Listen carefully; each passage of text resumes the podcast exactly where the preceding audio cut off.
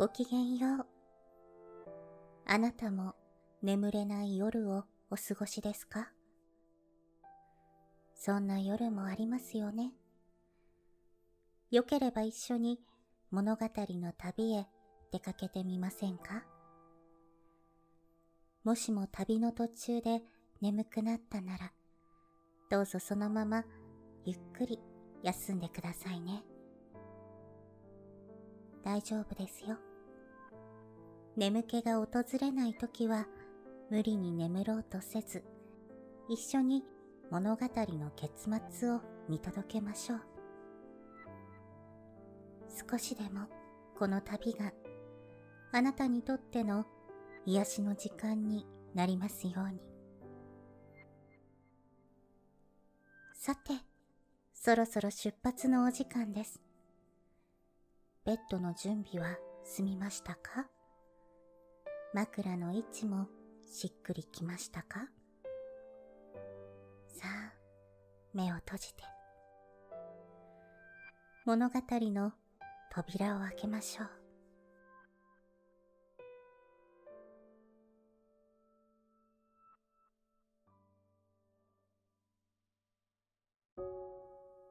本日のお話は、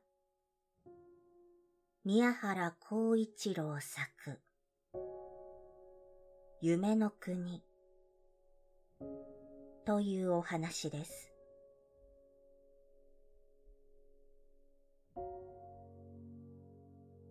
雪の降る日でした。よしちゃんは机について学科のおさらいをしておりました。障子の立っている部屋の内は薄暗くてまるで夕暮れのようでした。外にはまだ盛んに雪が積もるらしく、時々木の枝からさらさらと雪の落ちる音が聞こえました。ああ、ああ。よしちゃんは大きな口を開けてあくびをしました。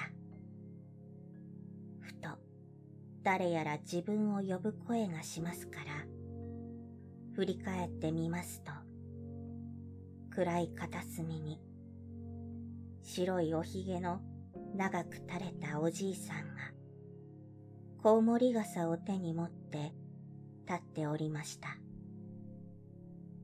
僕を呼んだのはあなたですか？よしちゃんは不思議そうに聞きました。ああ、わしが呼んだ。お前は大変勉強するね。少し休まないか。面白いものを見せてあげるよ。よしちゃんは変なおじいさんだ。一体どこからいつ来たのだろうと思いました。けれども全然見知らぬ人でもないようでした。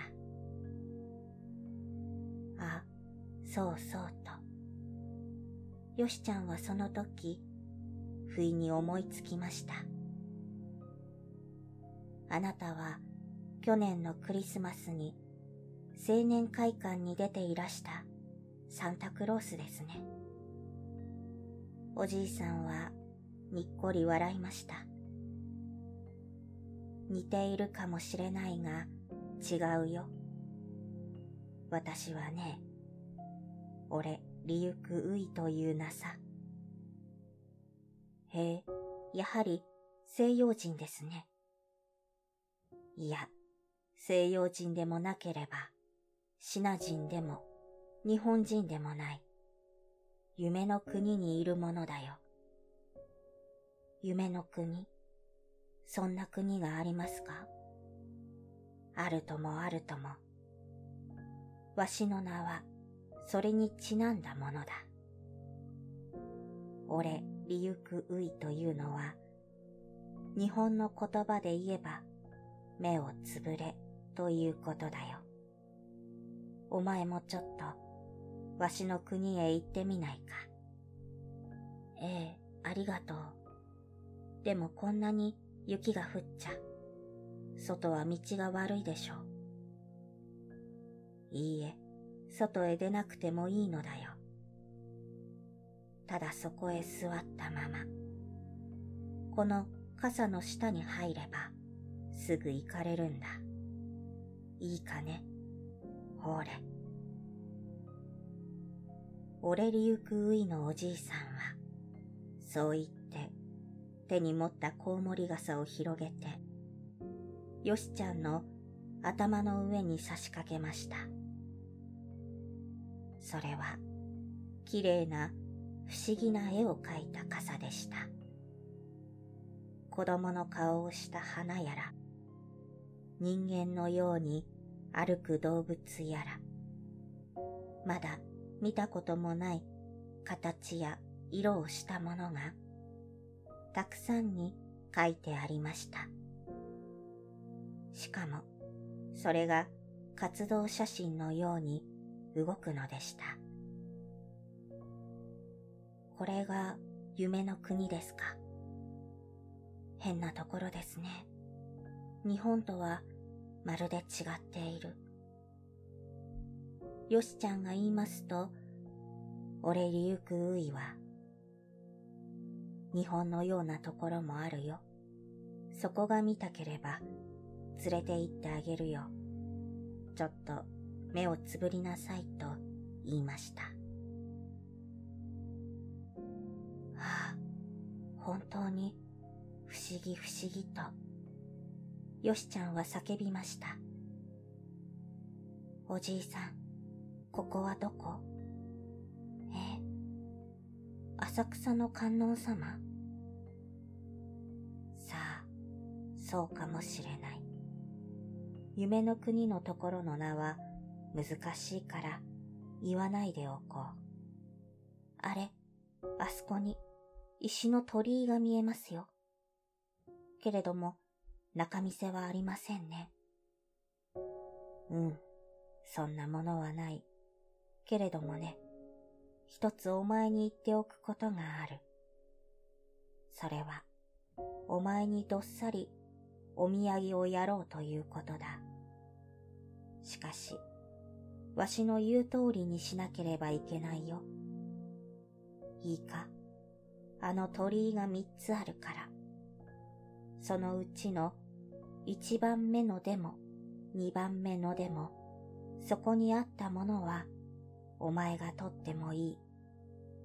けれども、そんなものは本当にお前のためにならんから欲しくても取らないで。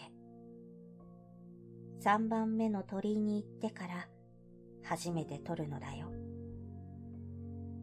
それではわしはここで失敬する。日本へ帰るのはわけはない。お土産さえ取ればあとは一人で帰れるから。俺、リユクウイは、そう言ったかと思うと、ふとその姿を消してしまいました。一番目の鳥居に来てみますと、果たしてそこに一つの豆自動車がありました。けれどもその自動車は当たり前の形をしていませんで、前の方が竜の首になって、乗るところはちょうどその背中に当たるところでした。そして、金と銀とで全体ができて、いろいろの宝石、ダイヤモンド、ルビー、サファイア、エメラルドなどで飾って、カピカ光っておりました。おや、珍しい自動車だな。よしちゃんは思わず足をそこに止めて見とれております。僕もこんな自動車が一つ欲しいな。おじいさんの言ったことなんか忘れて、よしちゃんは欲しいと思いました。するとすぐに、さあさあ、おとんなさい、おとんなさい。おとりになれば、あなたのものですよ。誰も何とも言いはしませんよと。竜の首になっているところが、不意に口を聞きました。よしちゃんはびっくりしました。おや、不思議な自動車だ。ものを言うのね。ええ、この国の者は何でもものを言いますよ。そうかね。うん、僕欲しいね。この自動車が。それでも、俺、リユクウイのおじいさんが、一番目の鳥居のものは、取っちゃいけないって言いつけたから。なーに、あのおじいさんの言うことなんか当てになりやしません。早くおとんなさい。まあ乗ってごらんなさい。私は一時間に千里走りますよ。千里一時間に。うん。じゃあ乗ってみよう。でも僕のものにするんじゃないよ。でないとおじいさんに知れると悪いから。ただ乗るだけですかと、自動車の竜はちょっと首をかしげました。困りましたな。そして乗ってしまったら、あとは置いてけぼりにされるんですか。だって、外にもっといいお土産があるから。折れりゆくういのおじいさんが取っちゃいけないと言ったもの。では仕方がありません。あなたが秋が来るまでお乗りなさい。どうせ私はあなたのお家までは行かれないのですから。それに二番目の鳥居へあなたは行くんでしょう。二番目の鳥居までは遠いですよ。どのくらいあるの？遠いってのは。十里あります。だからお乗りなさい。でも、ハンドルがないじゃないか。はははと、自動車は笑いました。この国じゃ、ハンドルなんて面倒くさい、馬鹿げたものはありません。あなたが乗りさえなされば、自動車は一人でに、どこへでも、あなたのお好きなところへ行きます。飛行機のように空にでも登ります。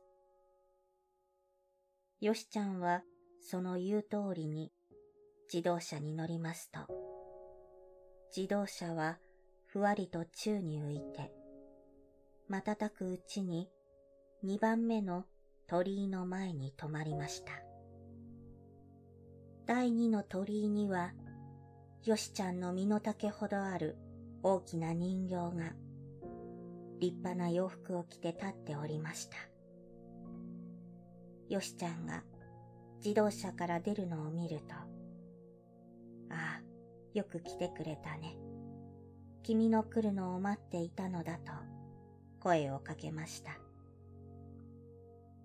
おや、君は僕を知っているのかい？そして君は人形じゃないか？どうしてそんなにものが言えるの？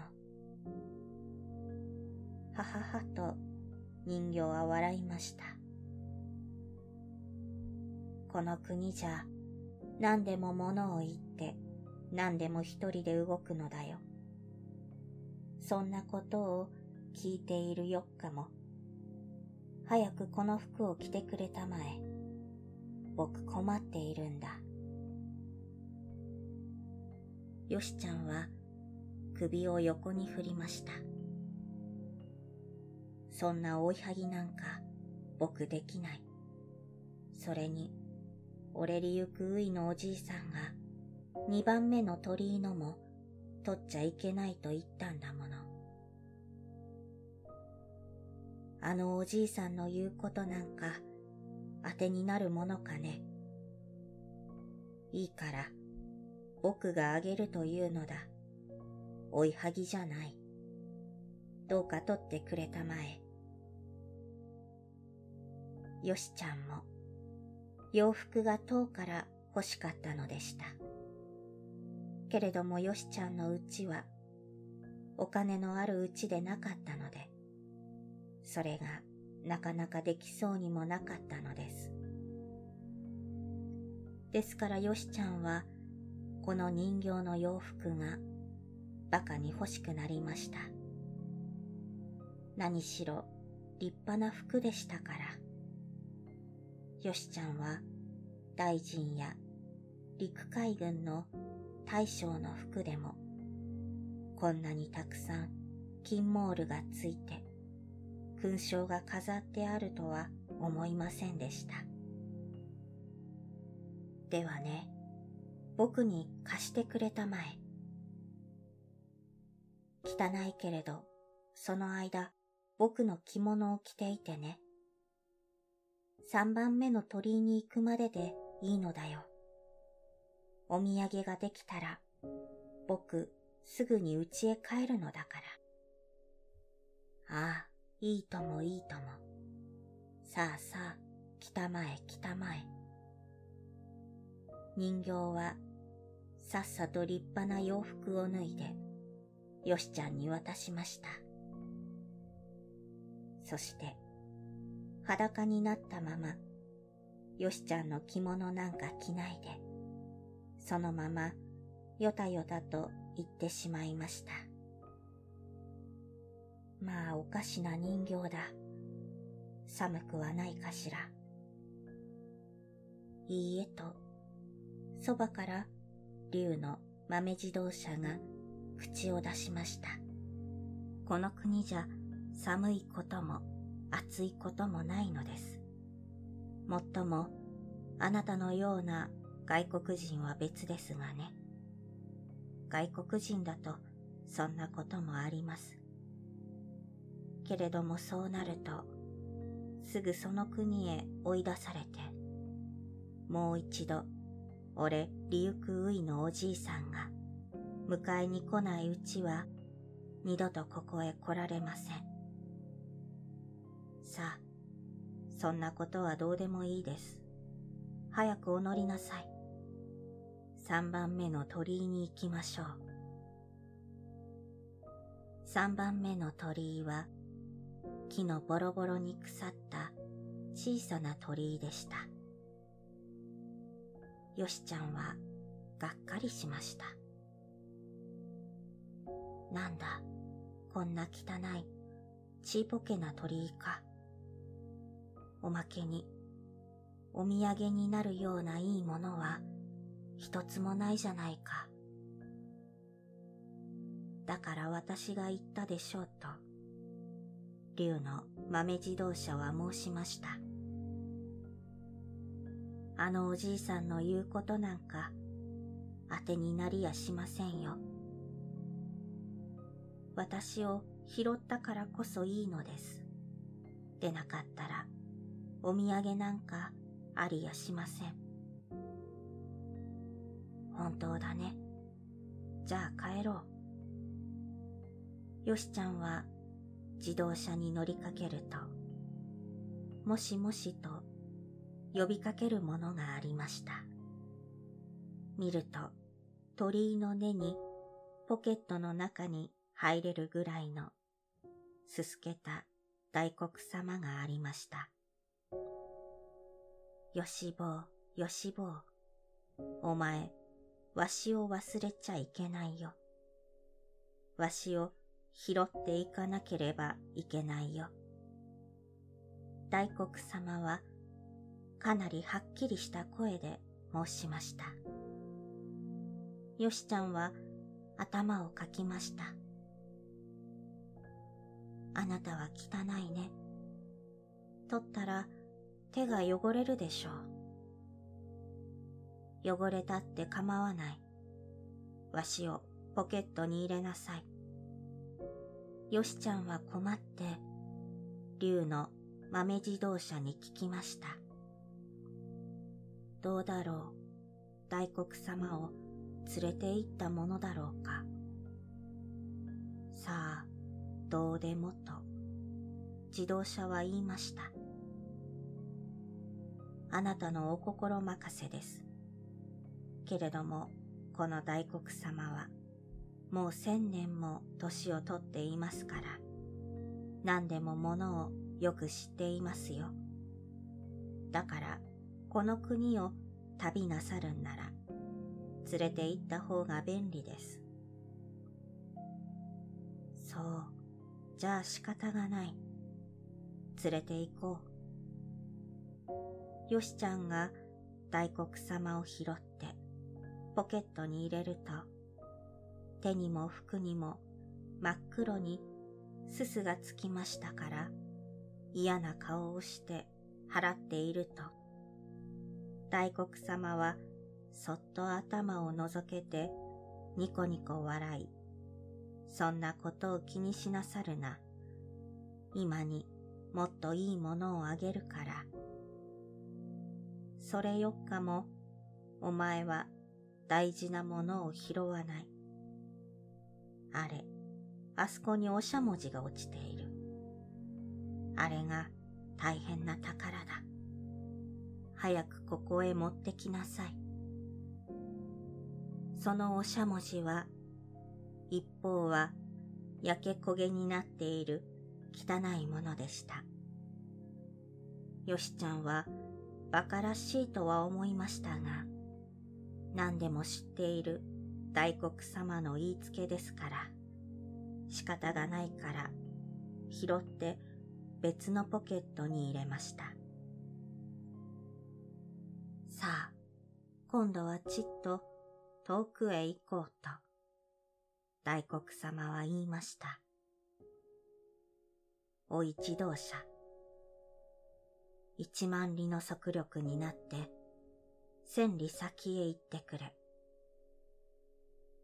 へい、かしこまりました。自動車は目にも止まらぬ速さで、ぷーんと空を飛びました。千里先は妙な国でした。そこではみんな人でも物でも逆さまになっていました。両足を天に上げて、もがもがさして苦しそうなのです。そして人は口々に、ああ、苦しい苦しい。助けてくれ、助けてくれと言っていました。どうしたんでしょう、大黒さん。なぜあんなに逆さまになって歩くんでしょう。よしちゃんはびっくりして聞きました。ここかと大黒様が申しました。ここは鏡の位置というところさ。やはり夢の国のうちなんだよ。だがね、ここで一つ面白いことをして遊ぼう。あの逆さまの人や物をひっくり返してみよう。お前、あのおしゃもじを持っているね。ええ、ここにあります。それを出して、焼けていない方を前へ向けて、クール、クリール、ケーレと呪文を唱えるのだ。いいか、やってみなさい。よしちゃんはその通りにしますと、不思議不思議、音もしないでぴょこりと、人でも物でもみんな当たり前になりました。すると、そこいらにいた人たちが、うようよと自動車の周りへ集まってきました。ありがとうございます。ありがとうございます。あなたのおかげでみんながちゃんとなって助かりました。あなたは神様でございます。一人一人、ペコペコとお礼を言います。そのうちに、一人の立派な服を着た人が、その中から進み出て、丁寧にお辞儀をいたしました。私は、この町の長を務めている者のところから参りました。あなたがみんなの難儀をお救いくださいましたから、お礼にご馳走をしたいと申しております。どうぞおいでくださいませんか。大黒様はポケットの中から行くと言いなさいと勧めますから。よしちゃんも、では行きましょうと言って、その男に案内さして、市長の家へ行きました。市長の家は大変立派な大きなお城でした。けれども不思議なことにはなんだかごたごたしていて、よしちゃんをうっちゃらかしたまま誰も出てきません。大黒様とよしちゃんはもう何でも大黒様に聞きさえすればわかると思っています。どうしたのでしょうね、この騒ぎは。それにお客様の僕を誰も構ってくれないじゃありませんか。うん、これかと、大黒様は申しました。これはいつもあることなんだ。世界がひっくり返った時には、今にわかるよ。言っているうちに、立派な服に、左の腕に黒い布を巻いた人が出てきました。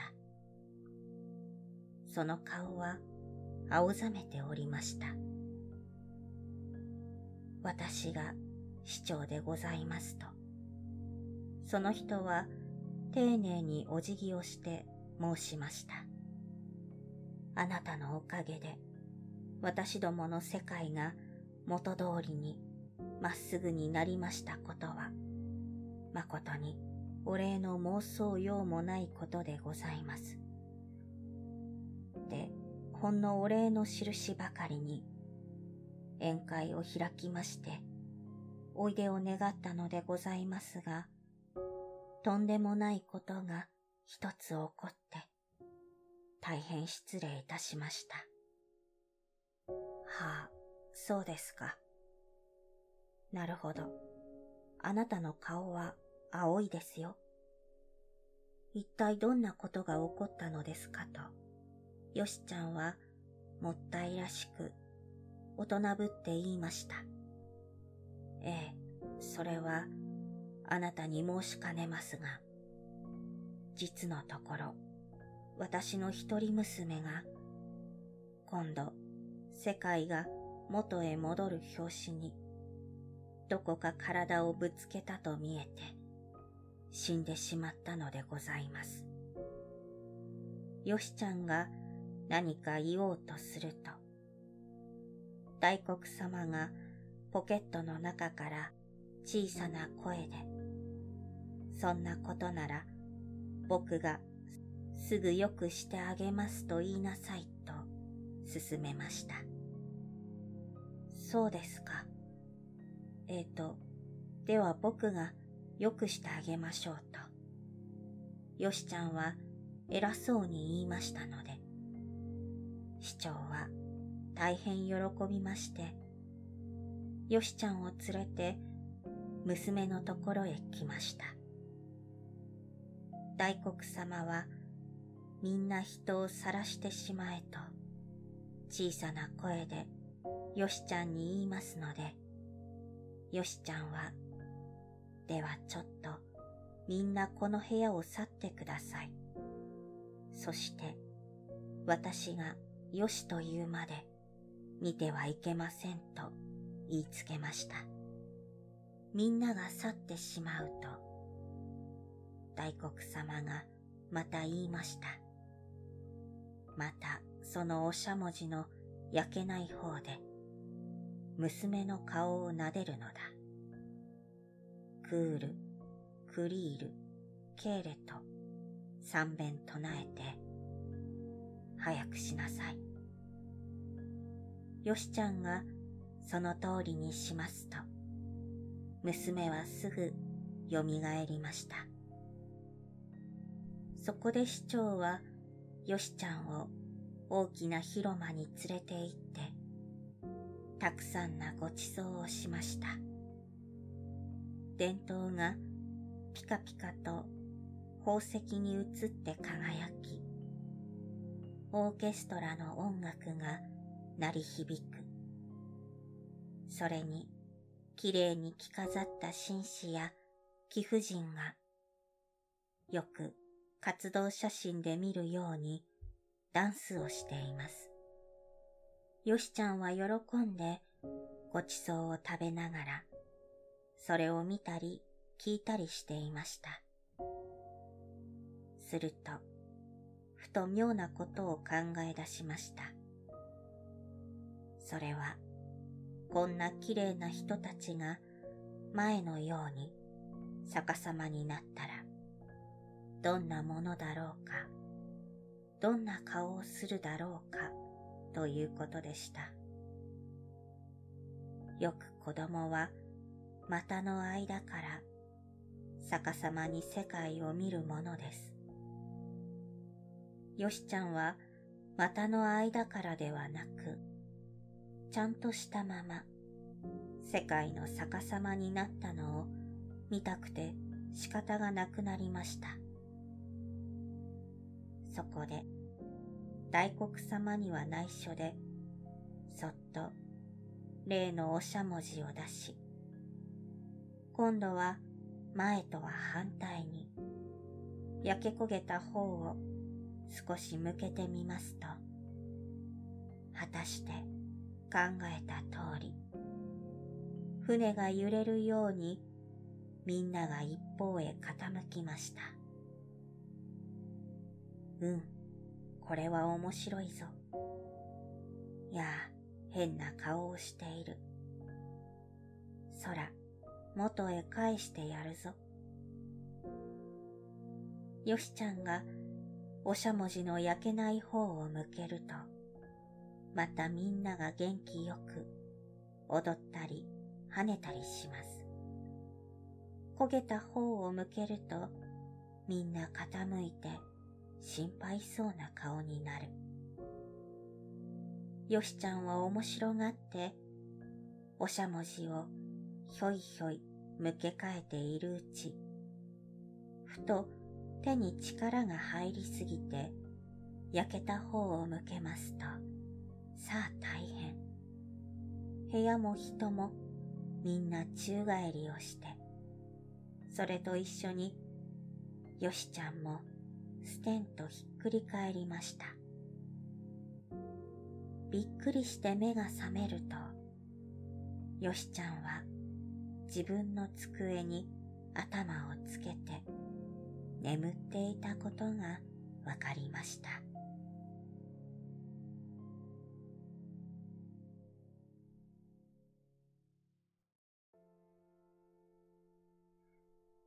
本日の旅はここまでです。